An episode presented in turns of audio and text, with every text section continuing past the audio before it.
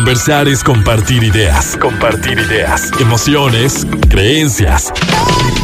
Es pensar en voz alta. Pensando en voz alta.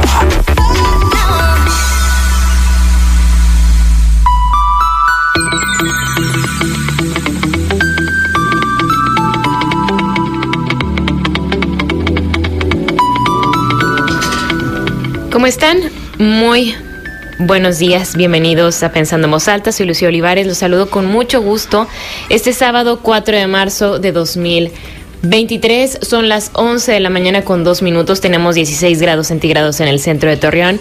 Y como siempre estoy muy contenta, muy emocionada y agradecida de poder abordar este tema que para tantos es pues es importante. La verdad es que el manejo de los recursos, el panorama económico eh, es pues no un pendiente, sino eh, es algo en lo que siempre estamos pensando, eh, la generación millennials, la generación Z, y para hablar de, de cuál es el panorama o, tratar de entender un poquito lo que como generación o lo que actualmente estamos viviendo, me acompaña esta mañana el economista Daniel González. Así que Daniel, muchas, muchas gracias por aceptar venir a platicar aquí conmigo y pues resolver estas dudas. No, estamos a las órdenes, Lucía. Buenos días, buenos días a los radioescuchas, a, a las órdenes. Vamos a platicar de economía. Sí, pues esto que, que decíamos ahorita antes de entrar al aire, ¿no? De, de la sensación de tantos adultos jóvenes, porque ya no, no, no como jovencitos, tal vez como, pero la generación que, que, viene detrás de nosotros, pues sí, jóvenes que tal vez están terminando la universidad o que están tomando esta decisión de qué estudiar, en qué trabajar y demás, los que ya tenemos un tiempo eh, trabajando y el decir, ¿qué tanto más tengo que hacer? ¿Qué tanto más tengo que trabajar? Porque me es insuficiente, ¿no? Y, y luego que desde la parte social se dice mucho, no, es que ahora los chavos no quieren batallar, es que ahora todo quieren fácil, es que son flojos. Y incluso hacía una encuesta en redes sociales de decir, a ver, ¿por qué para la generación millennial le cuesta tanto construir un patrimonio, comprar una casa, eh, tener ya pagado su coche o tomar esa decisión, a ver, voy a emprender un negocio, me voy a comprar un carro, me voy a comprar una casa, voy a invertir en esto? O sea, ¿por qué cuesta tanto trabajo y toma tanto tiempo el, el, ir construyendo, hacerte de un patrimonio si nos comparamos con generaciones anteriores. Y yo ponía como tres, tres posibles razones, ¿no? El tema, eh, o sea, el panorama económico, que es más complicado, la situación social, política o por flojera, dependencia. Y había muchas personas que decían, porque son flojos. Y luego tú te puedes poner, o sea, como en primera persona y decir, no, pues yo no soy flojo. Sí, sí, me la paso trabajando, pero estoy en esa misma situación. ¿Qué pasa? Bueno, este eh, diferenciaría los grupos de jóvenes, ¿no? Este, los, lo, los jóvenes ya que tienen, digamos, cierto tiempo de experiencia en el mercado, en el mercado laboral, pues hay otro grupo de jóvenes que son los recién egresados y que no piensan tanto en lo que, en lo que tú nos estás comentando, ¿no? Este, sí hay, hay estas dos visiones. El joven que empieza a, a entrar a la, a la, edad madura y empieza a pensar en la renta, este, en la, en la despensa, en uh -huh. formar un, un, un patrimonio y, y el joven recién egresado que todavía digamos que está en la parte de la, de la fiesta, de, de, de, de que, de que padre que ya tengo mi ingreso y vamos a ir este, gastándolo y disfrutándolo, no, precisamente. Pero el tema no tiene que ver, yo creo, ni con el tema de lo político, ni con el tema de la flojera en una primera instancia, tiene que ver un, con un tema básico de que no les alcanza. Las condiciones económicas se han movido del, de, de los últimos 30, 40 años para los jóvenes, de lo que era en aquel momento a lo que es, eh, es hoy, ¿no? Un, un, ejemplo muy sencillo es el tema de, de las pensiones, ¿no? Eh, antes del 97, con 250 semanas cotizadas, tú podrías tener derecho eh, a retirarte. Hoy tienes que rebasar las 500, las 500 eh, semanas, perdón, 750 se semanas y 500, y entonces ahí te ya marca, te marca una diferencia. ¿Qué se ha movido en la economía? Eh, creo yo que tiene que ver con, con eh, durante muchos años el modelo capitalista tradicional basado en los sistemas de industrialización, el tema del trabajo, del, de, la generación de bienes y servicios, del proceso de producción, de alguna manera tenía que retribuir al trabajador este, que ofrecía sus servicios a una empresa. Hoy tenemos un sistema capitalista financiero y para que se generen beneficios para los sistemas financieros de algún lado se tiene que generar esa plusvalía, ese plusvalor ese beneficio y es precisamente de la clase de la clase trabajadora. Los beneficios extraordinarios del sistema financiero nacional, internacional, como le quieras poner, no era una carga que teníamos eh, generaciones anteriores y que de alguna manera eh, eh, está beneficiándose del gran esfuerzo que, gente como tú de tu edad este, realiza porque lo platicamos antes de entrar al aire, ¿no? Seguramente no solo tú, sino la mayoría de los jóvenes de tu edad tienen su, su trabajo estable de ocho horas al día y después complementan con alguna actividad emprendedora, con la prestación de algún servicio adicional, con dar clases en la universidad, infinidad de situaciones y terminas porque, porque no te alcance, ¿no? Pues es una, una realidad, pero creo que está en el tema económico. Sí, porque esto que decías tú, ¿no? Yo lo ponía a lo mejor un poquito más ambicioso, decir, construir un patrimonio, comprar una casa, eh, un departamento, que ahora también es una como modalidad eh, la vivienda vertical que podríamos entender, bueno, es más económica, es una opción eh, para la gente que está soltera, pero incluso es, es, costoso. Es, o sea, es decir, no porque vivas en un departamento en lugar de una casa ya te estás ahorrando, o sea, sigue siendo sigue siendo caro, o sea, sigue siendo em, complicado para muchos adultos jóvenes, para muchos jóvenes. Y, y, esto, o sea, desde lo más básico, decir, ok, trabajo, tengo, tengo un trabajo, ocho horas, un trabajo completo, y doy clases o tengo un restaurante, puse un bar, estoy vendiendo ropa, estoy haciendo otras funciones, doy cursos, lo que sea, ¿no? Y aún así me es complicado lo más sencillo, pagar la renta, la despensa, la gasolina, el poderme vestir, el poder ir dos veces a la semana una vez a la semana a un restaurante para convivir con mis amigos. un poquito, ¿verdad? Que es válido. Disfrutar lo que, pues sí, las fregas que me estoy poniendo literalmente. Y, y, es muy frustrante cuando dices, híjole, estoy trabajando mucho, estoy, estoy realmente pensando a ver qué más hago y apenas estoy saliendo. Eh, bueno, y el otro tema que no estás considerando y que es fundamental para generar el desarrollo de, un país y de sus ciudadanos, que es la posibilidad de ahorrar y me parece que es un tema bien importante. Si tú quisieras este, expandir tu, tu, tu, tu, mundo económico, tu perspectiva financiera, emprendiendo algún proyecto, la dificultad que vas a tener de acceder a una fuente de financiamiento segura y barata porque el esquema de ahorro en México es muy, es, eh, eh, eh, es muy limitado. Pero vamos a, plantearlo de la siguiente manera. Cuando uno genera un ingreso, lo va a utilizar para tres cosas principalmente. Consumo, ahorro e inversión. Eh, eh, el consumo, pues como lo sabemos, es, tiene que ver con la satisfacción de necesidades básicas y lo que tú nos planteabas, ¿no? El tema de la renta, el tema gas, del gas, perdón, el tema de la, de la, de la despensa, zapatos, todo ese tipo de cosas.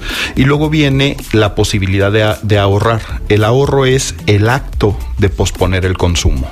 Por lo regular nosotros vamos a ahorrar para enfrentar contingencias o para proyectar un gasto que se va a dar en otro momento de tiempo. Y ahí es donde se está generando una confusión, me parece, por un tema entre educación financiera y otra por la alta propensión al consumo de los jóvenes, de los, de los jóvenes, es decir, prácticamente todo se va en consumo. Bueno, consumo, ahorro e inversión. Y después de, si te queda un poquito de remanente, utilizarlo para multiplicar tu, ingreso. Esas son las tres condiciones eh, o los tres elementos para los que eh, una persona, una empresa, quien sea, utiliza, utiliza el dinero.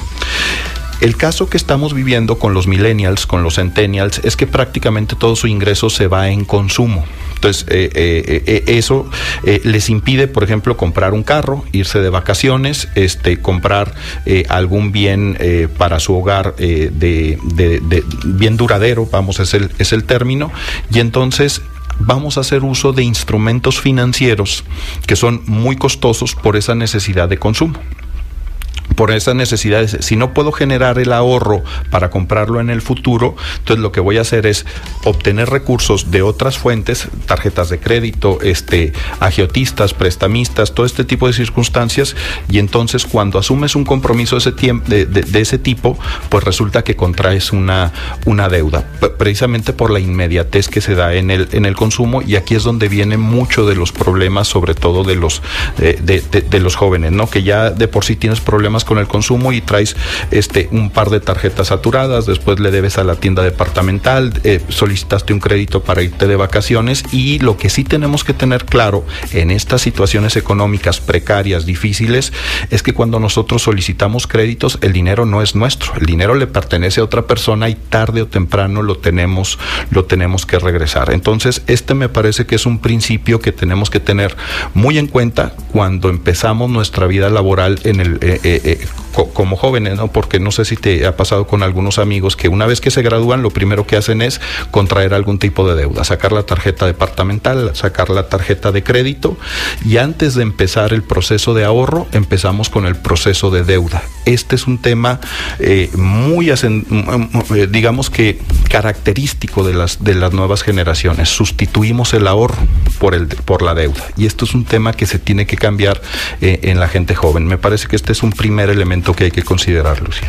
¿Y qué tanto, o sea, qué tanto ahorramos? O sea, si hay alguna estadística como del porcentaje de ahorro que existe en, en México, por ejemplo, para los, para los jóvenes.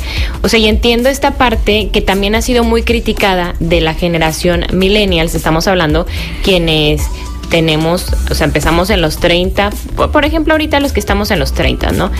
Pero que se privilegia mucho la, la experiencia, incluso se dice, no, que es que vive aquello que te quieras llevar, las cosas se terminan, para qué quieres una casa, si yo quiero, este, no sé, conocer el mundo, prefiero gastarlo en viajes y en, conciertos y bla, bla, bla.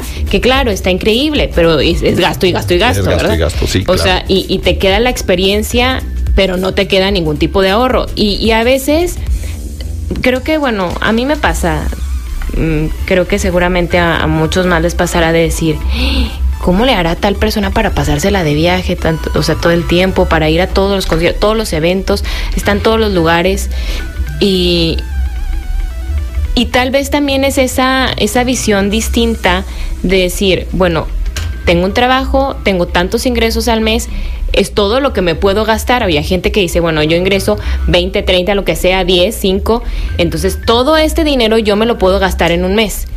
Y existimos quienes decimos, pues yo nada más me voy a gastar la mitad o yo nada más me voy a gastar, eh, pues tratar de ahorrar lo más posible. Bueno, eh, eh, tiene que, para mí creo que la respuesta es, sencilla sin, sin conocer a, tu gente cercana, a tus amistades, los de nuestros radioescuchas, pero debemos recordar 0.98% de la población tiene ingresos superiores a 30 mil pesos. ¿Punto? 0.98. Menos del 1% tiene acceso a ingresos superiores a los 30 mil a los 30 mil pesos. Yo considero que los 30 mil pesos es el ingreso básico mínimo para que eh, se pueda resolver todo lo que acabamos de plantear, ¿no? Eh, la posibilidad del viaje, la posibilidad de empezar a generar una deuda con un patrimonio, es decir, generando una hipoteca para comprar una casa, a lo mejor el, eh, el vehículo, ahorrar, satisfacer hacer necesidades, me parece. Entonces, es el 0.98. Ahora, tú estás en un predicamento mayor, eh, Lucía, porque de este 0.98, solo uno de cada tres van a ser mujeres. Entonces, además, por el hecho de ser mujer, la posibilidad de tener ingresos superiores se, va, se va a reducir. Bueno, este, sí hay información donde se presenta eh, cada año por parte del Banco de México y la Comisión Nacional Bancaria de, eh, Bancaria y de Valores, se llama el panorama anual de Inclusión Financiera. Es un informe que te dice eh, eh, todos estos elementos del consumo, del gasto, del acceso a productos, a, productos financieros y el resultado es que menos del 45% de la población va a acceder a productos financieros formales.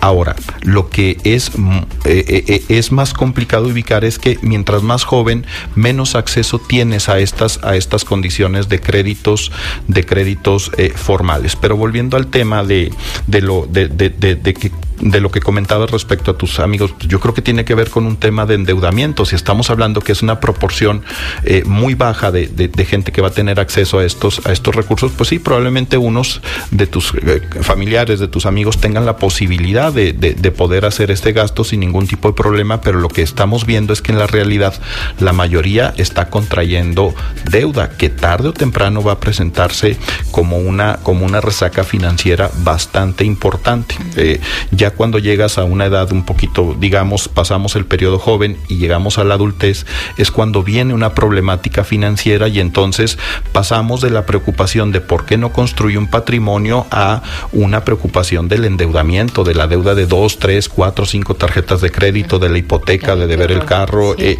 y es, es, digamos, como que una forma, mm, eh, pues muy normalizada en estos tiempos de, de modernidad del manejo de las finanzas, cuando lo que tendríamos que estar buscando es no los procesos de endeudamiento, como te decía, sino buscar estos esquemas de ahorro que te vayan permitiendo no comprar, no traer productos del futuro hacia el presente, sino llevar tus recursos hacia el futuro y poder programar tu gasto. Me parece que esto también tenemos que tomarlo en cuenta. Eso me gustó.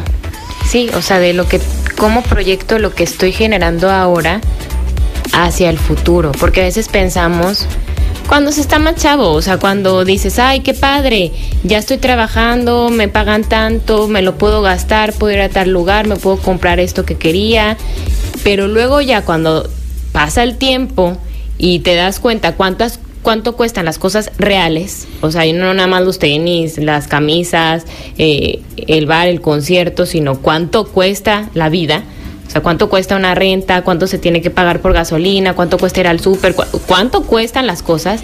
Entonces dices, ¿y como para qué tantos tenis? Exacto. y, otro factor que además tienen que estar cargando los millennials y los, y los centennials, ¿no? Que es lo que Bauman habla de la, de la modernidad líquida y esta, esta necesidad de inmediatez. Eh, nos es difícil escuchar este, un programa de, de, radio de una hora quizá para los, los más jovencitos y entonces el TikTok de 30, de 40 segundos segundos es un, es un reflejo de cómo se comportan las, las nuevas sociedades. Entonces, tener que esperar tres, cuatro, cinco, seis meses para comprar un producto que me gustaría, que yo necesito, este, pues es, es, es, es complicado, es, es difícil. Entonces, generamos este proceso de endeudamiento, obtenemos el producto y al día siguiente estamos necesitando otra cosa. otra cosa. Eso es terrible. Dani, vamos a hacer la pausa rápida. Claro que sí. Y seguimos platicando de este tema. Eh, de este tema nos pueden escribir me pueden mandar mensajes en arroba Olivares Lucía. Seguimos pensando en voz alta, soy Lucio Olivares, hoy hablamos del el panorama económico para los millennials y la generación Z, me acompaña el economista Daniel González. Daniel, me gustaría que al aire también nos explicaras la diferencia entre el ahorro y la inversión, para que quede claro, porque nos decían, nos decías, a ver, de los ingresos está una parte para el consumo, bueno, lo ideal, ¿verdad? Sí. Una parte para el consumo, una parte para el ahorro, que el ahorro es el acto de posponer el consumo. Es decir, estoy ahorrando para irme de viaje el año que entra, entonces de lo que ingreso voy guardando tantito, tantito, tantito para poderme ir de viaje o para eh, comprarme algo o para lo que tú decidas. Y la inversión es cuando buscamos la multiplicación precisamente de los de los recursos. Eh, eh, eh, es muy común que la gente dice voy a ahorrar para invertir en un proyecto de futuro. Bueno, ahí ya no es ahorro, ahí ya es un proceso de inversión y la diferencia entre el ahorro y la inversión es que la inversión es sujeta de riesgo.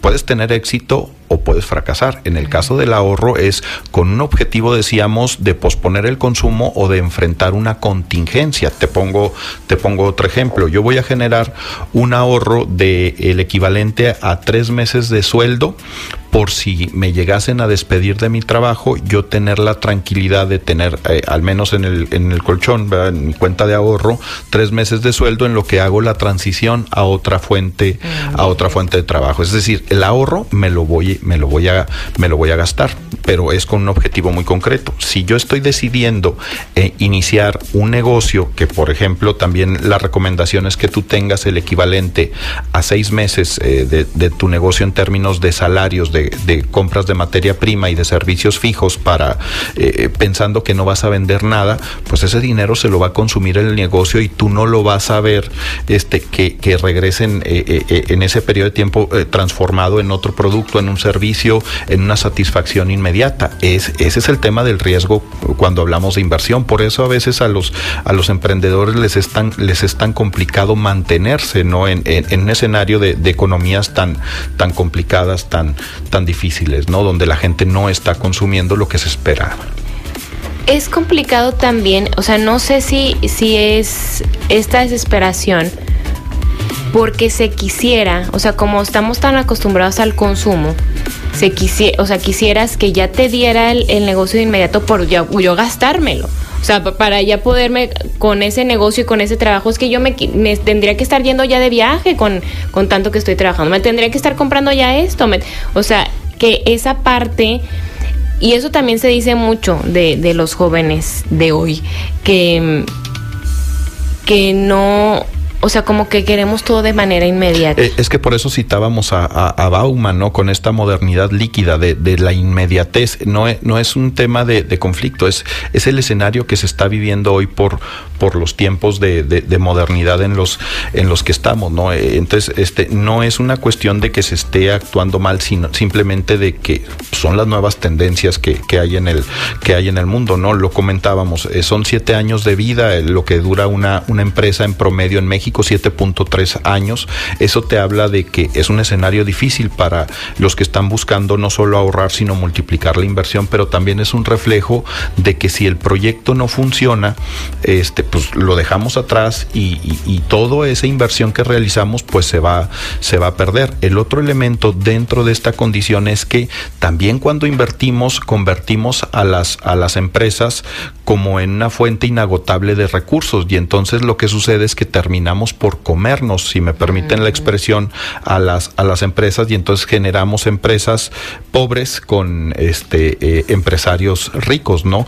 Eh, gastando, haciendo uso de los recursos que tendrían que ser para el negocio y que tuviera una viabilidad de mediano y de, y de largo plazo. Pero esto también es un reflejo eh, con el tema de la inmediatez. Fíjate cómo, hablando en términos de los jóvenes, queremos el consumo inmediato, este, no estamos dispuestos a, visualizar un tema de ahorro, pero también cuando estás invirtiendo es esta misma visión de, de inmediatez. Creo que ese es el, eh, eh, el, sentido en general, la lucha que tiene que dar el, el millennial, el, el, centennial, porque es la dinámica en la que está inmerso todos los días. Creo que ese es el, el proceso de, de introspección que cada uno de nosotros tenemos, tenemos que realizar, ¿no? Y será mucho también, digo, o sea, pienso que hasta ya tiene mucho de psicológico. o sea, porque esto que decías, por ejemplo, de, de las personas que tal vez les, se les complica leer un libro, ¿no? Porque van a ser 200 páginas, por decir un número, donde tú vas a adquirir información, conocimiento a través de un autor, a través de, de, lo que dice ese libro, ¿no? Y te va a tomar leerlo y terminarlo, dependiendo del tiempo que dispongas, una semana, dos semanas, un mes, no sé poco más o poco menos. Si tienes la concentración mental para ver letras y, y, que no te haya, digamos, que tergiversado esa visión, eh, el video, este, el YouTube, el TikTok, el Facebook y todo eso, pues otro tema. Ajá, o sea, por eso pongo en el ejemplo, ¿no? O sea, ¿qué tanto, a ver, yo puedo ponerme a leer, que no va a ser lo mismo lo que aprendas cuando te echas el libro completo, a cuando escuches a alguien que en un minuto te está haciendo el resumen su resumen de, ese contenido, ¿no? Entonces, yo prefiero, o sea, prefiero, preferimos eso porque es más rápido, no me quita tiempo. Y entonces, cuando pensamos en términos económicos o de inversión y demás, eh, tal vez si dices, es que yo ya quiero rápido, porque sé que sale ahí también, eh, el negocio está muy rápido y yo, yo me, te desespera, esa es la desesperación a la, que tienes que vencer. Y ese fue el exitazo, por ejemplo, de las criptodivisas, lo que sucedió con, con Bitcoin, con Ethereum y todas estas eh, monedas digitales que durante el periodo de la pandemia tuvieron ese, ese crecimiento, llegó a mil un millón doscientos mil pesos el valor de, de, una Bitcoin en el peor momento de la, de la la pandemia porque la gente veía cómo tenía tasas, cómo tenía rendimientos. En un día se podía incrementar 15, 20% el valor de la, de la criptodivisa y entonces... Eh, pues cantidades enormes de gente empezaron a invertir en eso, entonces de repente se cae el mercado y se tuvieron grandes pérdidas por, por la gente que buscaba ese tema de inmediatez, que no les sabía muy bien al tema y, y perdieron y perdieron mucho dinero. Pero por ejemplo, si tú empezaste a ahorrar antes de la pandemia en CETES, que te estaban dando un rendimiento anual del 3% y tú decías, ¿cómo voy a ganar el 3% anual, por ejemplo, con los certificados de la tesorería, que son productos de, gobierno, que es comprar títulos de deuda para del gobierno mexicano? Dices, ¿cómo un 3%? O sea, yo ya necesito la inmediatez. Bueno, Ahora, en este momento, si tú hubieras empezado a ahorrar justo antes de la pandemia, te estoy diciendo eh, agosto, septiembre de 2019, hoy tu rendimiento de si hubieras ahorrado 100 pesos le estarías ganando 14. O sea, el, rendimiento ya en tres años es de un 14% que me parece que es bastante bueno considerando cómo tuvo un crecimiento de creo 300% las criptodivisas, pero se cayeron después eh, y están por debajo del 50% del valor de cuando estaban antes de la pandemia o algún otro producto financiero. Y entonces a veces eh, eh, el trabajo constante en el manejo de las finanzas te puede, te puede redituar. ¿Dónde está el, problema que era con lo que empezábamos la, plática, Lucía?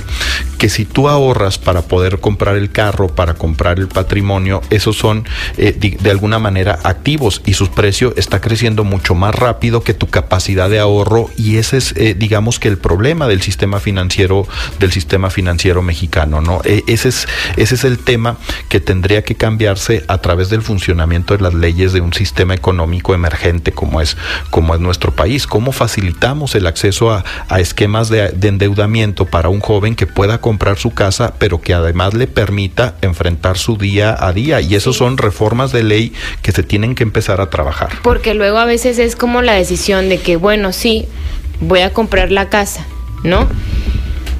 Pero sé que voy a estar al día, o sea, voy a estar durante no sé cuántos años pues viviendo al día. Y, y, como digamos, tiene cinco, tiene seis, tiene siete eh, años en la vida laboral, eh, las, los beneficios que te da el sistema de gobierno de, de Infonavit o Fobiste o el que sea, no es como que te vaya a permitir acceder a la casa que tú quisieras. Y entonces eh, tienes que complementar con otros instrumentos financieros y cuando vas a complementar con otros instrumentos financieros, precisamente por tu edad, no eres sujeto de crédito. Y entonces son temas que tenemos que eh, empezar a considerar dentro de las políticas públicas en nuestro país. Me parece que estos son los temas de fondo que han quedado completamente pendientes, no de ahorita, sino de los últimos 40 años en el sistema económico mexicano. Daniel, vamos a hacer una pausa rápido y regresamos. Seguimos pensando en voz alta. Estamos hablando del panorama económico para los millennials y la generación Z. Me acompaña el economista Daniel González. Y sí, pues hablamos, Daniel, del tema de, de la vivienda también, o sea, que, que implica todo, pues todo un reto y, y cuando nos comparamos, porque así empezábamos, ¿no? O sea, a ver, el comparar cómo estaban las generaciones, por ejemplo, la generación de nuestros papás y cómo tal vez a cierta edad, pues ellos ya se habían hecho una casa, a lo mejor no la habían comprado ya en su totalidad, pero estaban en eso, o sí, tenían ya eh, familia, es decir, cuando, cuando a mí me pasa decir, bueno, a mi edad, mis papás ya tenían una casa, ya tenían tres hijos, todo lo, lo que implica también tener una familia, tener hijos. La, reducción de las familias en México no tiene que ver tanto con, el tema de, eh, planeado, ¿no? De, planeación familiar, tanto como de este pauperización de la clase trabajadora. Entonces se vuelve más bien una necesidad dejar, dejar de tener hijos y reducir la cantidad de hijos en la, eh, eh, en la familia, no como un proyecto de vida, sino como una necesidad de supervivencia en economías emergentes como la nuestra y como la de muchos como la de muchos otros países, ¿no? Eh, el tema de la vivienda, yo, yo no creo que un joven sin importar su edad, no tenga, no tenga una visión de futuro y todos tenemos la aspiración a vivir mejor y a tener este nuestro auto, nuestra casa. Entonces, cuando muchas veces nos dicen es que el millennial no le interesa nada de sobre, respecto al generar un patrimonio, yo no creo que sea así. Yo más bien creo que es precisamente el tema de las condiciones eh, a las que va a acceder para, para ver si puede lograr o no este, este, este objetivo. mejor disfruto ahorita porque de todos modos va a estar complicado. Y es un tema de políticas públicas. En general, ¿cuándo se han acordado de, de, de, de los jóvenes y este diseño de, políticas públicas? Pero también esta visión de modernidad que hay en, en, los jóvenes. Eh, decías, nuestros padres, nuestros abuelos eh, buscaban vivir en familia y tener tres, cuatro hijos, los que fueran, y entonces los proyectos de desarrollo habitacional se hacían pensando en las familias. Eh, hoy los proyectos de desarrollo habitacional se siguen pensando hacer en términos de familias, pero hoy los jóvenes eh, es una dinámica que ha cambiado. Este, yo podría vivir en pareja, pero no necesariamente casarme, no necesariamente tener hijos, y entonces vemos cómo la sociedad ha venido evolucionando, pero el funcionamiento de políticas públicas no se ha transformado a esa nueva modernidad, a esa, a esa, a esa visión de los, de los jóvenes, eh, y es parte de, este tema de la inmediatez, ¿no? La sociedad se está transformando rápidamente y nosotros tenemos los mismos esquemas eh, políticos, sociales, decíamos, de, de políticas públicas, de legislación que no empatan ya con las nuevas necesidades y ese es el problema que están enfrentando los jóvenes. Aquí es donde está el reto de organización y de participación ciudadana en la gente que es millennial, que es centennial, que tiene entre los 18 y los 29 años de edad. ¿Y qué se recomendaría entonces hacer? Digo, para todos quienes están escuchando esto y dices, a ver, bueno, ese es el panorama, esa es la realidad, así estamos, ¿no? Cada quien debe revisar cuánto estoy ingresando, cuánto me quiero comer, consumir, cuánto necesito.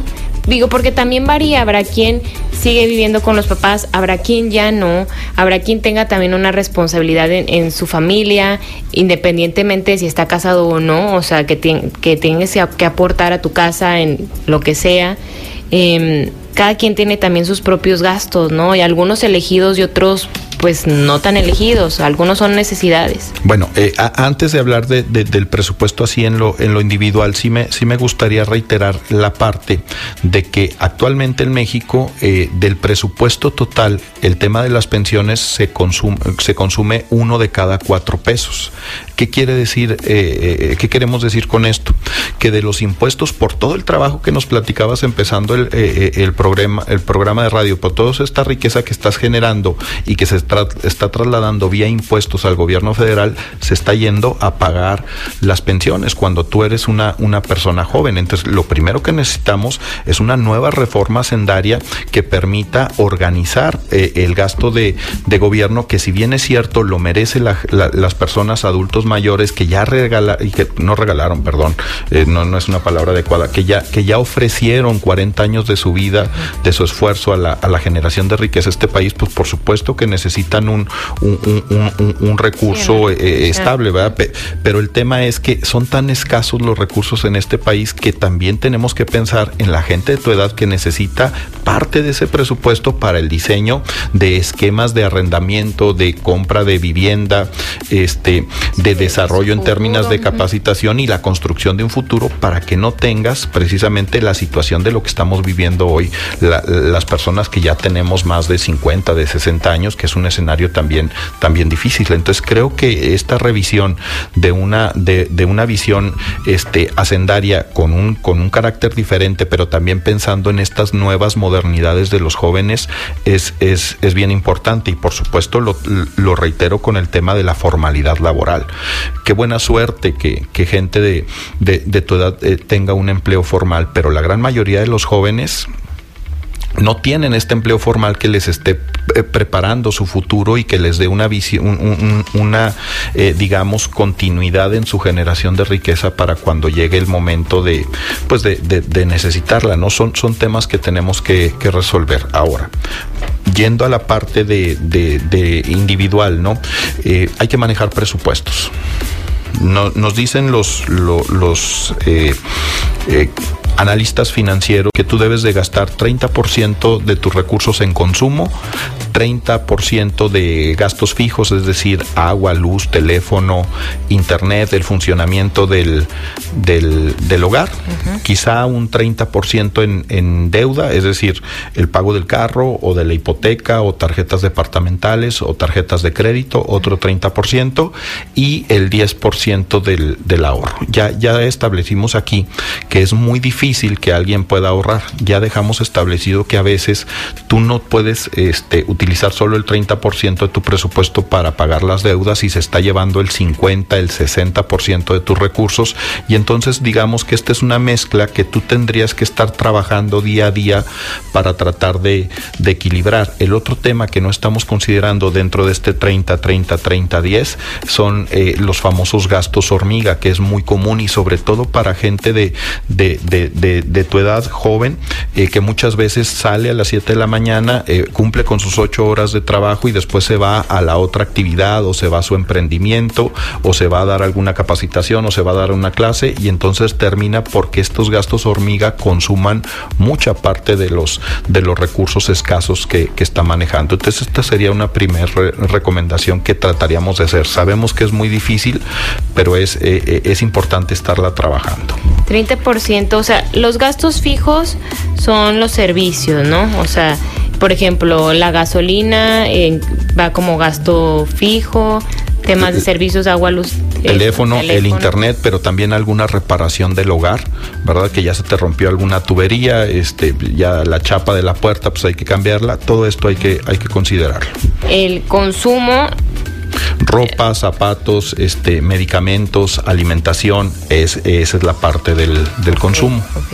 no, ahorita que dijiste los medicamentos, qué caro es enfermarse. ¿eh? Eh, precisamente, ¿no? Una cosa loca. No tienes la formalidad laboral en el empleo, pues, todavía peor. Y si de por sí que muchos de nosotros estamos este, con seguro social o con el ISTE y el acceso al medicamento se vuelve complicado, pues ahora trasládalo a la mitad de los jóvenes este, que no tienen esa, esa posibilidad porque trabajan en, en, proyectos informales y no van a tener este, el tema de seguridad social o de, de, de Infonavit, ¿no? O este, el tema de, de aspirar a una pensión. Y entonces vemos cómo el estado bienestar que fue desmantelado, este, no puedo decirlo de otra manera, de manera este, grosera en este país desde 1997, con, desde el cambio del sistema de pensiones, pues es algo que creo yo que tenemos que recuperar. Los países desarrollados lo siguen manteniendo este estado bienestar desde la década de los 40 y son los que mejores condiciones de vida tienen para sus ciudadanos.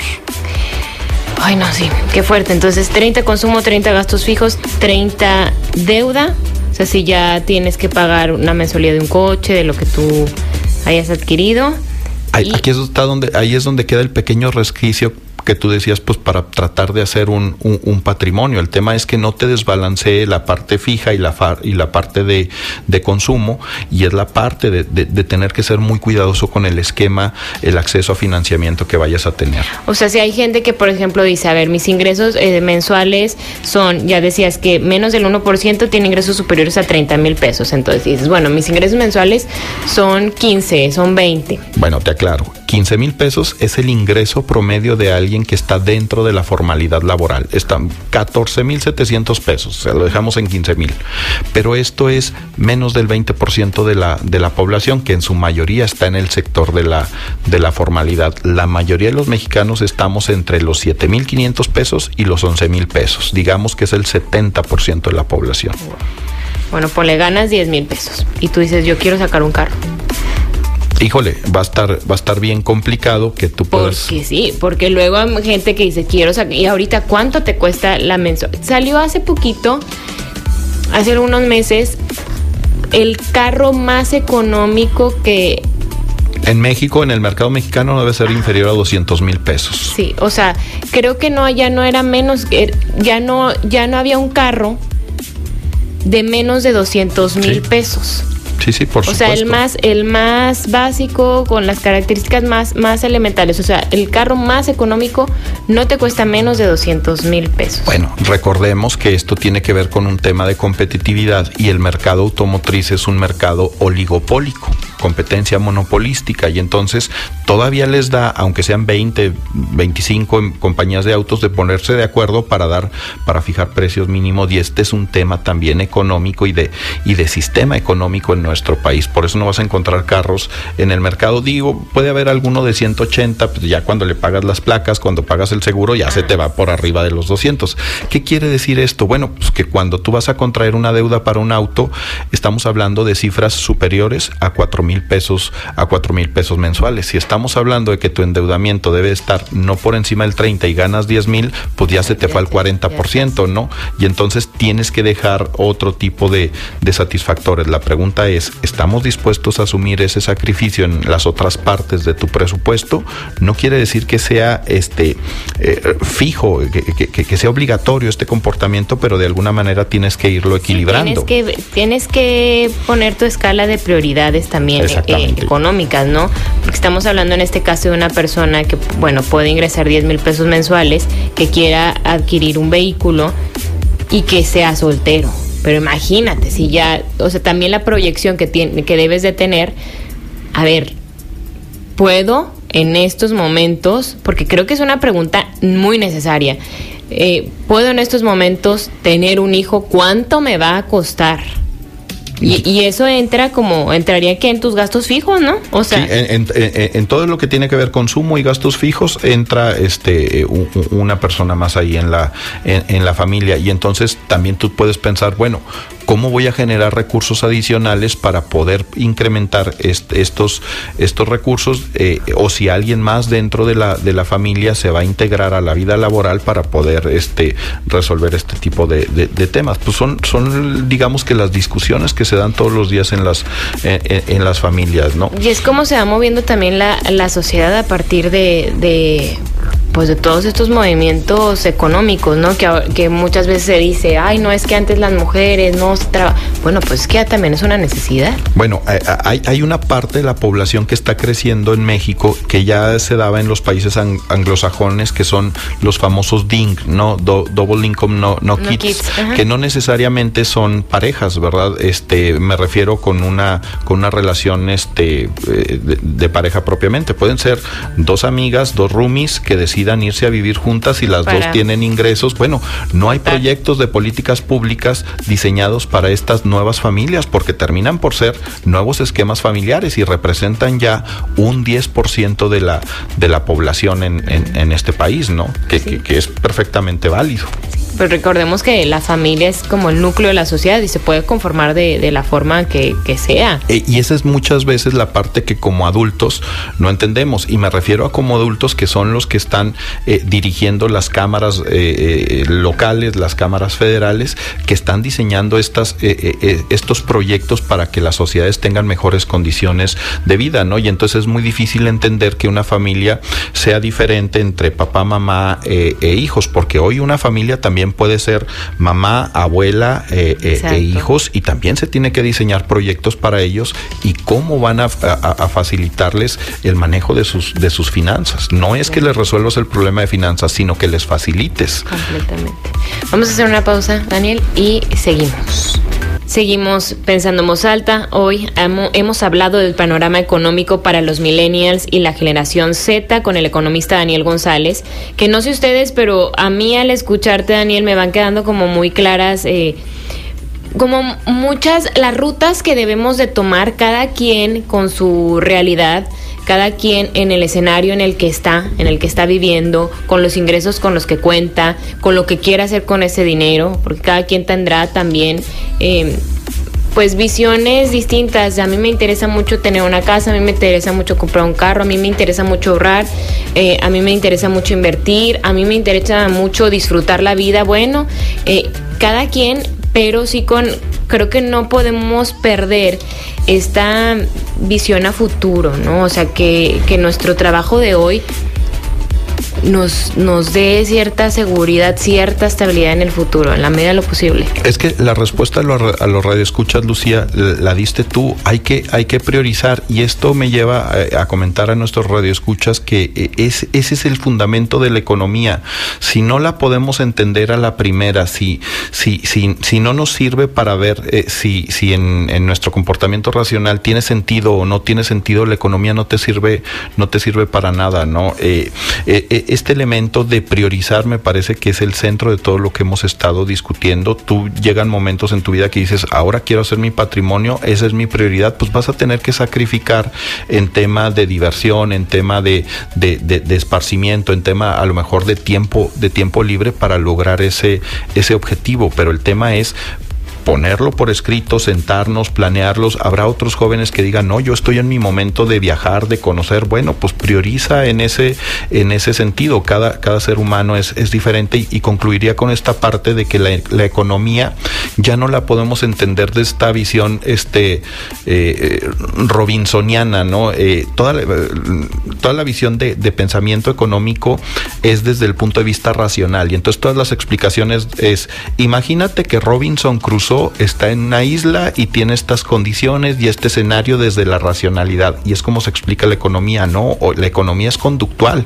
Es decir, hay conductas de los seres humanos que no podemos perder de vista. Y este es, digamos que la nueva visión económica que tenemos que tomar en cuenta. ¿Qué es lo que a mí me va a funcionar en un escenario? Sí, por supuesto, de recursos escasos y limitados. Daniel, me encanta, de verdad que te aprendo mucho, te admiro mucho. No, gracias, al contrario, igual, igual. Y gracias, gracias por compartir esto que, que sé que es una...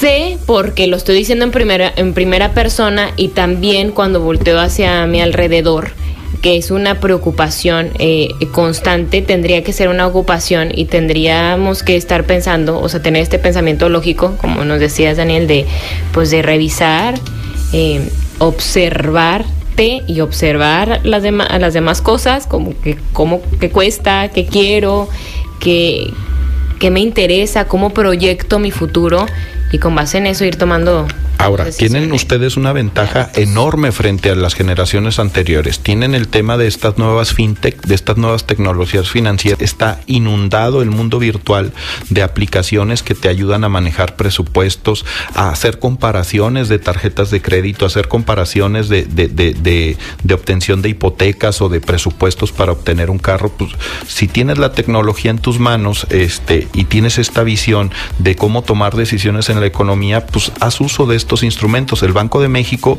tiene herramientas para que tú hagas un comparativo de tarjetas de crédito, tiene un comparativo para, el, para la, la, obtención de hipotecas o de compra de, de autos o de créditos eh, sobre nómina eh, y el otro es para créditos personales, para los cinco tipos de endeudamiento que tiene el consumidor eh, normal, pues ahí están los instrumentos y, y, me parece que es algo que no teníamos hace, hace muchos años. Y habrá que aprovecharlo, Daniel. Pues nuevamente muchísimas Muchísimas gracias. Estamos a las órdenes. Buenas tardes, un gusto, Lucía. Muchas gracias a Gerardo en los controles, soy Lucio Olivares y nos escuchamos el lunes con la información. Conversar es compartir ideas, compartir ideas, emociones, creencias. Es pensar en voz alta. Nos escuchamos el próximo sábado. Pensando en voz alta.